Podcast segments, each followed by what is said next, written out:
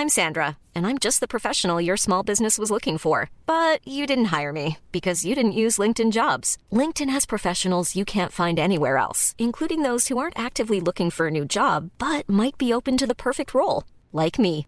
In a given month, over 70% of LinkedIn users don't visit other leading job sites. So if you're not looking on LinkedIn, you'll miss out on great candidates like Sandra. Start hiring professionals like a professional. Post your free job on linkedin.com/people today.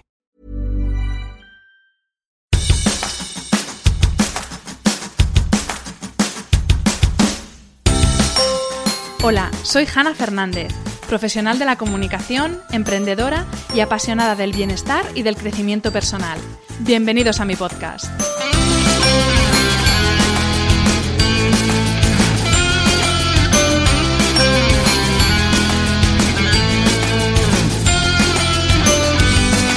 En cada episodio encontrarás charlas con personas brillantes e inspiradoras que te van a dar las claves para reinventarte, ilusionarte, empoderarte y vivir por fin la vida que quieres. Personas que con su trabajo diario y con su ejemplo están cambiando el mundo. Hablaremos de todas las esferas del bienestar sobre las que puedes actuar para empezar ya a vivir bien de verdad. Relaciones personales, equilibrio emocional y mental, trabajo, salud, sostenibilidad, finanzas, emprendimiento y crecimiento personal. ¿Estás listo? Vamos, yo te acompaño. Aquí comienza tu guía para vivir bien.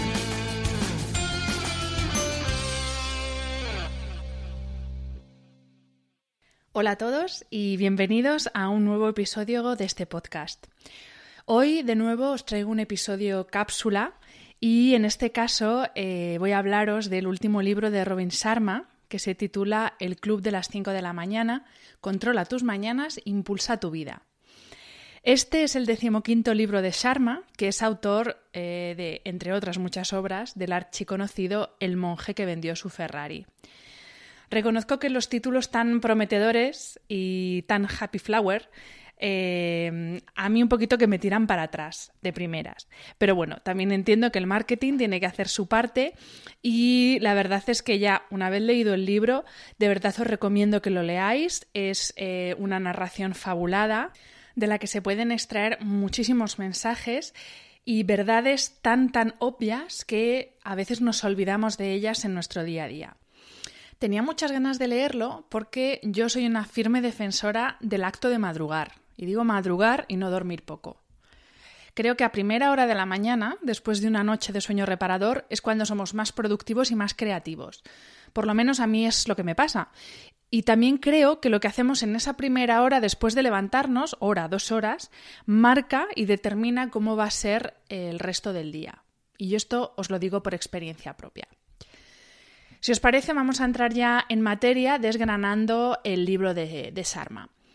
Una de las primeras frases que subrayé del libro es la siguiente pregunta que hace, que hace el autor. ¿Cómo recuperar la capacidad de asombro que dejamos atrás cuando un mundo duro y frío pone nuestro talento natural al servicio de una orgía de complejidad, superficialidad y distracciones tecnológicas? Toma ya. Así para empezar no está mal. Cuando somos niños estamos llenos de pasión, de ilusión, de asombro, de sueños. Estoy convencida de que ninguno de los que estáis escuchando planificasteis que cada día tuviera que parecer el mismo. ¿A qué no? Estoy segura de que ninguno planificasteis que estaríais en un trabajo que asfixia vuestro alma, tratando con preocupaciones estresantes, haciendo frente a responsabilidades interminables que te roban la energía Estoy segura de que de niños ninguno os veíais ansiando deseos sin importancia, como vivimos ahora, y queriendo satisfacer instantáneamente necesidades triviales, muy a menudo generadas por una tecnología que nos esclaviza en lugar de liberarnos. De verdad, estoy segura, y si no, por favor, escribidme y corregidme, que ninguno de vosotros se imaginó de niño que iba a estar viviendo la misma semana miles de veces una vez tras otra, y que a eso le iba a llamar vida. Cada uno de nosotros tiene un héroe en su interior. Esto lo sabes cuando eres niño, antes de que los adultos te digan que limites tus poderes, que encadenes a ese genio interior que tienes dentro y que traiciones las verdades que te dicta tu corazón. Hay una frase que Robin Sharma utiliza mucho a lo largo del libro, bueno, mucho, varias veces, y que creo que todos deberíamos grabarnos a fuego. Los adultos son niños deteriorados. Y añade, demasiados de nosotros mueren a los 30 aunque los entierran a los 80. Lo que hace que vivamos según lo que se espera de nosotros, según lo que la sociedad establece que tenemos que hacer, es lo que podemos denominar creencias limitantes, que determinan patrones de pensamiento y comportamiento que aprendemos de las personas que más nos influyen en nuestros primeros años de vida, es decir, padres, profesores y amigos de la infancia. A partir de entonces, estamos hablando de alrededor de los 6-7 años de edad, actuamos en función de esos patrones que hemos adquirido. Y como digo, no son solo nuestros padres los responsables de que casi todos tengamos una programación muy limitada en nuestra cabeza. A veces los profesores, sin mala intención, pero por falta de conciencia, eh, no ayudan a que de pequeños desarrollemos ese genio que todos tenemos dentro, ese talento especial, algunos para las artes, otros para la música, otros para las ciencias, otro para las humanidades, y lo que hacen es como unificar más o menos los talentos de todo el mundo en vez de potenciar que cada uno seamos especiales. Y, ya os digo, lo que hacen es igualarnos a todos para que todos pensemos que estamos dentro de lo normal. Y ese normal, entendedlo por favor entre comillas. Y así, como consecuencia de esas creencias limitantes y de esos patrones marcados de comportamiento, lo que hacemos durante nuestra vida es resignarnos a la apatía, porque tenemos una percepción errónea y limitada de lo que realmente somos y de lo que realmente podemos lograr. Y lo que hacemos es permanecer aferrados a vidas a medio vivir, a vidas enlatadas, programadas por etapas y a vivir esto ahora porque es lo que toca, mañana esto otro porque es lo que toca, y así vivir hasta que nos muramos. Robin Sharma hace referencia a una, a una, frase de Norman Cousin que dice La tragedia de la vida no es la muerte, sino que nos dejamos morir por dentro mientras aún estamos vivos. Esta es otra frase que os voy a dejar en los destacados del post. Las creencias limitantes minan nuestra autoestima y nos hacen creer que no merecemos el éxito sencillamente porque somos normales y corrientes. Y amigos, la vida es demasiado corta para ser modestos con nuestros talentos. A nadie o por lo menos que yo conozca, en el cole nos enseñan a desarrollar tu talento, a estar orgulloso de tu talento y a desarrollar precisamente eso que te hace único. Ya os digo, como lo que decíamos antes, ¿no? A todos nos quieren igualar, todos por el mismo rasero, todos con notas de corte. No, hay que hacer lo contrario, hay que desarrollar los talentos personales que cada uno tenemos. Y si como yo no has tenido la suerte de que tu infancia te han ayudado a hacerlo, nunca es tarde. Nunca es tarde. El éxito solamente se consigue cultivando los propios talentos. Y quiero que entendáis que el éxito, el bueno, no tiene nada que ver con el modelo de éxito que nos vende nuestra sociedad. Ahora mismo el éxito que nos vende la sociedad es poder comprar ropa prácticamente todos los días, tener una o varias casas, tener coche o varios coches, poder salir, poder irte de vacaciones, pensando que el éxito está en tener, cuando el verdadero éxito es poder ser uno mismo y vivir como uno quiere y no como hace todo el mundo porque es lo normal. La mayoría de la gente sigue siendo la misma toda su vida. Tenemos terror a cambiar. Y yo es algo que he hecho personalmente. En los últimos años he dado un cambio radical, pero de todo tipo, de mentalidad, de creencias, de comportamiento, incluso físico, pero tenemos miedo a cambiar porque parece que todo aquel que quiere cambiar y que no sigue por ese camino que eligió a los 17, 18 años, es un loco, es un fantasioso, es un caprichoso y todo lo contrario. Es que el ser humano está en continuo cambio, como lo está la naturaleza, igual que no hay dos días iguales, no hay dos soles iguales, no hay dos plantas iguales, no podemos tener dos días iguales y mucho menos toda una vida siendo exactamente iguales. Y lo malo de que muchas personas sean siempre la misma persona toda su vida, día tras otro, no es el hecho en sí de ser esa persona, sino que generalmente no somos quienes realmente somos nosotros, sino que somos un personaje que hemos ido creando a lo largo de nuestra vida por esas creencias limitantes, por eso que la sociedad y lo que nuestro entorno espera de nosotros, y no dejamos ser a nuestro ser, valga la redundancia, eh, en, su, en, su, verdadera naturaleza. Para ser uno mismo, eh, Ese éxito de verdad, que es poder ser uno mismo, cuesta mucho esfuerzo, cuesta compromiso, disciplina, paciencia y mucho trabajo. Son valores en los que muy pocas personas creen en esta época en la que creemos que tenemos derecho a una vida llena de riquezas, de productividad y de plenitud y esperamos que todo eso nos venga dado y creemos que no tenemos que trabajar y currárnoslo para tenerlo. No sirve de nada querer cambiar y no hacer nada porque las ideas no valen nada si no van acompañadas por una puesta en práctica, por la acción. A lo largo del libro, Sharma hace muchas veces referencia a la tecnología. Si se usa de forma inteligente, la tecnología es beneficiosa para el progreso de la humanidad y esto no creo que haya nadie que lo pueda poner en duda. Si usamos la tecnología con sabiduría, podemos mejorar nuestra vida, podemos enriquecer nuestro conocimiento, podemos conectarnos es el uso incorrecto de la tecnología lo que está echando a perder muchas capacidades cognitivas de las personas y está dañando nuestra productividad. Dice Sharma, no tienes el cerebro que deseas, sino el que mereces. Y es que es tal cual. Si te pasas la vida enganchado a la tele viendo reality shows o enganchado al móvil viendo a ver qué ha hecho fulanito o menganito en las redes sociales, tu cerebro se hará cada vez más débil, como consecuencia del mal uso. Es lo que sucede con cualquier parte del cuerpo, que bien por no utilizarla o por no utilizarla correctamente, se daña. En cierto sentido, las nuevas tecnologías y las redes sociales no solamente están perjudicando nuestra capacidad cognitiva y nuestra capacidad de producir, sino que también nos están alejando de nuestra condición de seres humanos. Y como consecuencia de esto, las redes sociales se están convirtiendo en muchos casos en una vía de escape y en una adicción porque llenar horas muy valiosas de nuestro tiempo con actividades que carecen totalmente de sentido es una droga que está muy de moda, pero no por eso deja de ser un problema.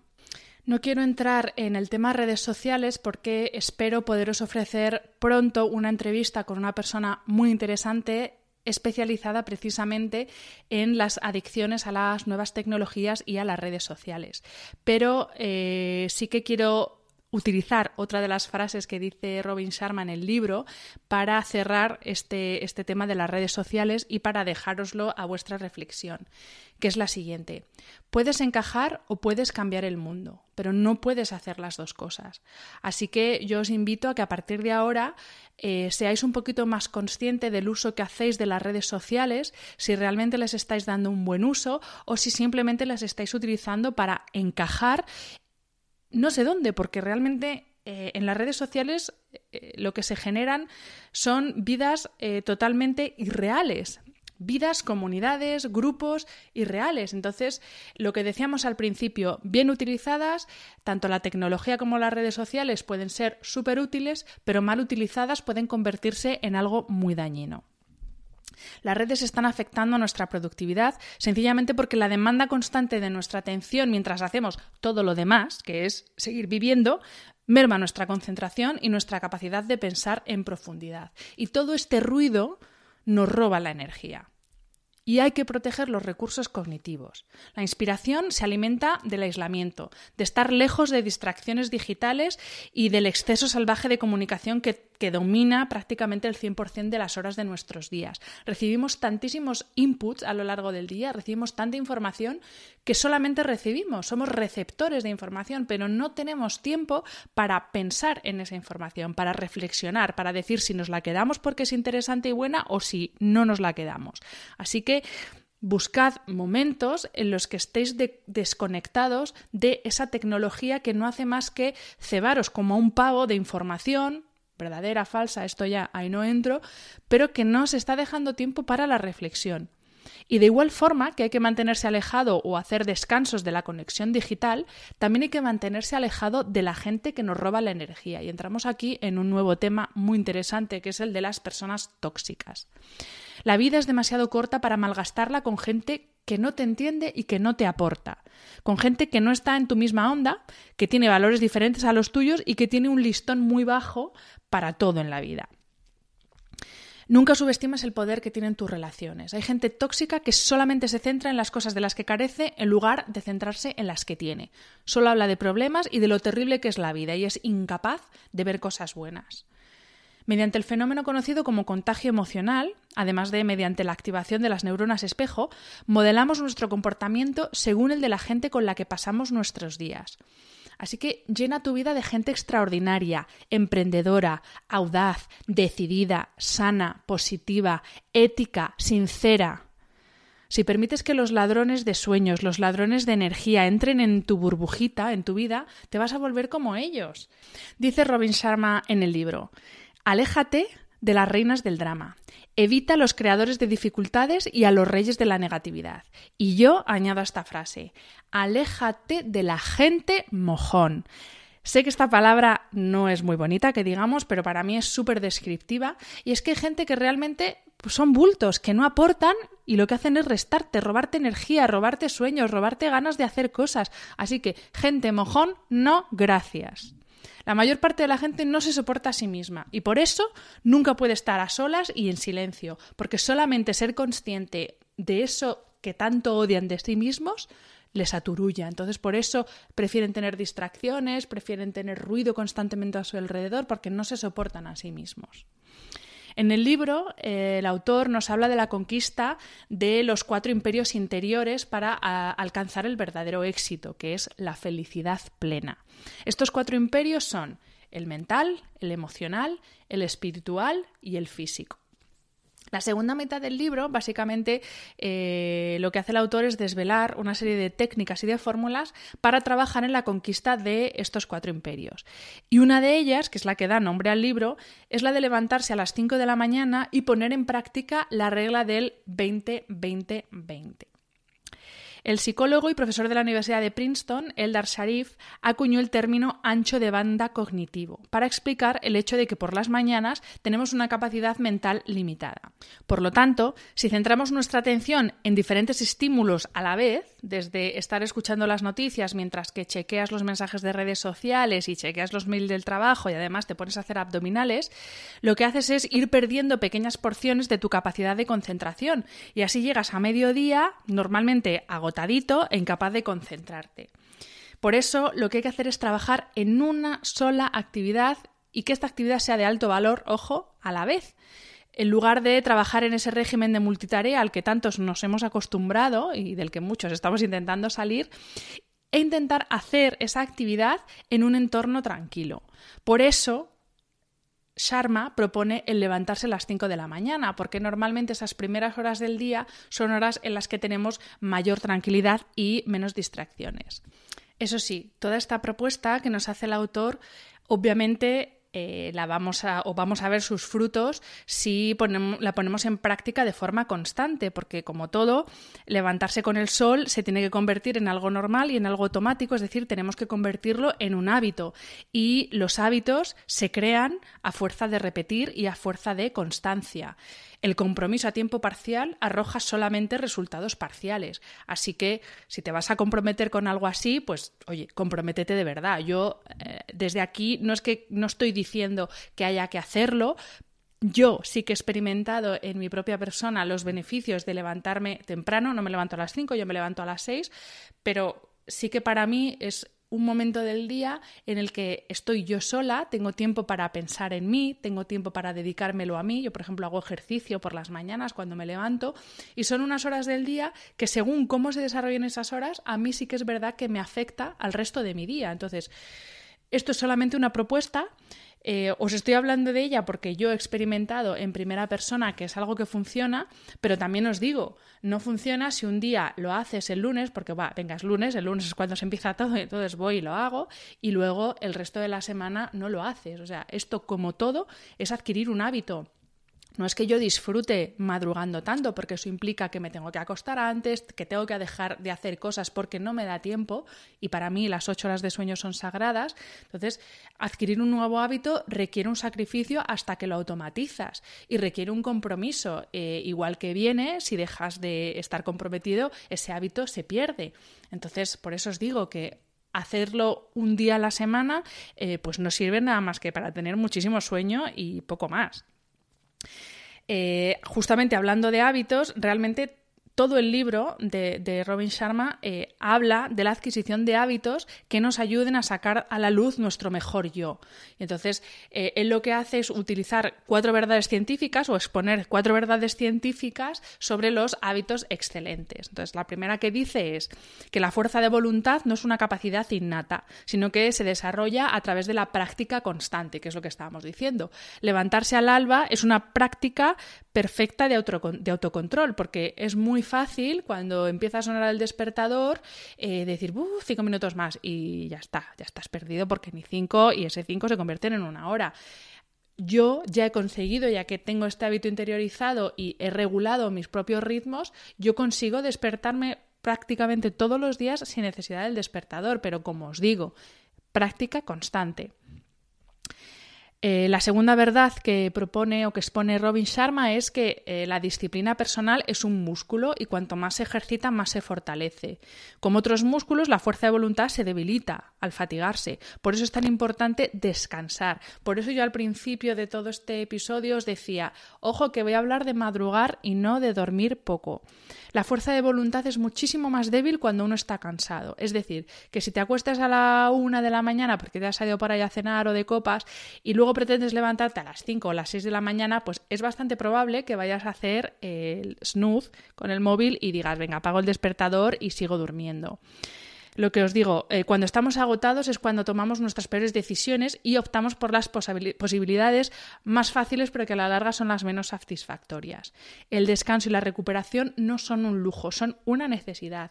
Y esto es algo que a mí me ha costado mucho tiempo y muchos problemas de salud darme cuenta de ello. Pero os lo repito, descansar, y daros tiempo para recuperaros no es ningún lujo, no es perder el tiempo, es una necesidad. La tercera verdad eh, que nos propone Robin Sharma es que el aumento del autocontrol en un área específico, como puede ser el levantarse temprano por las mañanas, nos ayuda a aumentar el autocontrol en otras áreas. Y aquí no quiero que entendáis autocontrol como algo negativo, sino como disciplina. Así que, eh, lo que la explicación de, esta verdad es que cuando consigues eh, disciplinarte, por ejemplo, a la hora de levantarte temprano, de hacer ejercicio todos los días, esto va afectando otros ámbitos de la vida, como el utilizar menos las redes sociales y tener menos distracciones, el comer mejor, el tener hábitos de vida en general más sanos. Todo eso es disciplina y, lo que dice el autor es eso, si trabajamos la disciplina y el autocontrol en un ámbito, eso nos va a ayudar a trabajar la disciplina y el autocontrol en otros ámbitos, como son comida, ejercicio, descanso, etcétera. Y la última verdad, que es un poco lo que decíamos antes, es que la victoria requiere consistencia y persistencia. Lo vuelvo a decir, un compromiso parcial solamente da resultados parciales. Lo que Robin Sharma nos propone en el libro es implementar eh, la fórmula 20-20-20 nada más levantarnos consiste en dedicar la primera hora del día a tres actividades, 20 minutos a cada actividad, que van a marcar cómo se va a desarrollar el resto del día. Entonces, la propuesta es la siguiente. Los primeros 20 minutos dedicarlos a una actividad física intensa que nos ayude a eliminar cortisol y a liberar dopamina y serotonina. Con esto conseguimos aumentar nuestros niveles de energía, mejoramos nuestro humor y tenemos mayor capacidad de concentración y de productividad. Los siguientes 20 minutos son para la reflexión, eh, que ya puede ser eh, mediante la escritura en un diario, rezando, quien sea creyente, meditando, lo que queráis. Siempre actividades que nos aporten serenidad y sensación de calma y de bienestar. Y el tercer bloque de 20 minutos es para el aprendizaje y el crecimiento. Y aquí lo que nos propone es, pues bien, eh, leer un libro, escuchar un podcast, hacer parte de un curso online, cualquier actividad que nos ayude en nuestro crecimiento personal. Es decir, que aquí eh, ponerse a leer el hola no nos valdría. Esto no es una lectura de las que tengamos que hacer en, esta, en este bloque, ¿vale? El, autor hace especial hincapié en el descanso y en el ritual previo al sueño. Yo esto es algo que, también he implementado en los últimos años y lo veremos más detenidamente cuando haga una cápsula sobre el descanso y os hable eh, sobre uno de mis libros de cabecera, que es La Revolución del Sueño de Ariana Huffington. Como os decía, Robin Sharma propone un ritual previo a irse a la cama que incluye pues desde una cena temprana y ligera, apagar los dispositivos móviles y otro tipo de dispositivos unas dos, tres horas antes de ir a acostarse y eh, dedicar eh, eh, ese ratito inmediatamente anterior a irnos a la cama actividades enriquecedoras, como pueden ser leer un buen libro, una charla con nuestra pareja, leerle un cuento a nuestros hijos, meditar, dar gracias, sencillamente dar gracias por el día que hemos tenido, es decir, actividades completamente analógicas pero totalmente enriquecedoras. Voy a ir ya terminando esta, esta, cápsula y para ello me gustaría hablaros de lo que Robin Sharma define como el paraíso terrenal. Y él lo define así. El paraíso terrenal es un estado, no es un lugar. El paraíso terrenal tiene muy poco que ver con tener mucho dinero. Está más relacionado con encontrar la realización en las cosas más pequeñas. Tiene que ver con pasar mucho tiempo al aire libre, con reconectar con el asombro, con las maravillas y la majestuosidad que cada vida humana tiene a su disposición. Tiene que ver con comer alimentos frescos preparados de forma sencilla y en compañía de gente interesante, real, atenta, creativa y compasiva. Entrar en la magia tiene mucho que ver con desprenderse del pasado y abrazar el presente, y con volver a la imaginación, a la inocencia, a la exuberancia y a la ternura que era nuestra naturaleza cuando éramos niños. Recuerda, los adultos son niños deteriorados. Conviértete en coleccionista de experiencias maravillosas en vez de ser un consumidor de cosas materiales. Todos los éxitos y las alegrías dependen de amarse a uno mismo. Lo que te mantiene unido a tus dudas, inseguridades y miedos es una baja autoestima. Por culpa de lo que la gente dice sobre ti en tu niñez, tu subconsciente desprecia y deprecia tu valor. Ten siempre presente que la vida es corta, así que no pospongas la felicidad hasta que ya no tengas tiempo, o hasta que te asciendan, o hasta que tengas más dinero. Todo eso son excusas que nacen del sentimiento de que no mereces ser feliz. Así que ya lo sabes, busca la felicidad en las cosas pequeñas, búscala en el ahora, porque mañana es una promesa, no es un hecho, y sobre todo, saborea la magia de una vida extraordinariamente bien vivida. Espero que os haya gustado este episodio. Yo la verdad es que he disfrutado muchísimo, tanto leyendo el libro como preparando el episodio. Y como os decía al principio, os lo recomiendo y os recomiendo que intentéis poner en práctica aunque sea adaptado a vosotros, pero que sí que intentéis poner en práctica algunas de las técnicas que Robin Sharma propone, porque son realmente efectivas. Y nada más, lo dicho, muchísimas gracias por estar ahí una semana más. Nos vemos la semana que viene y un beso muy fuerte a todos.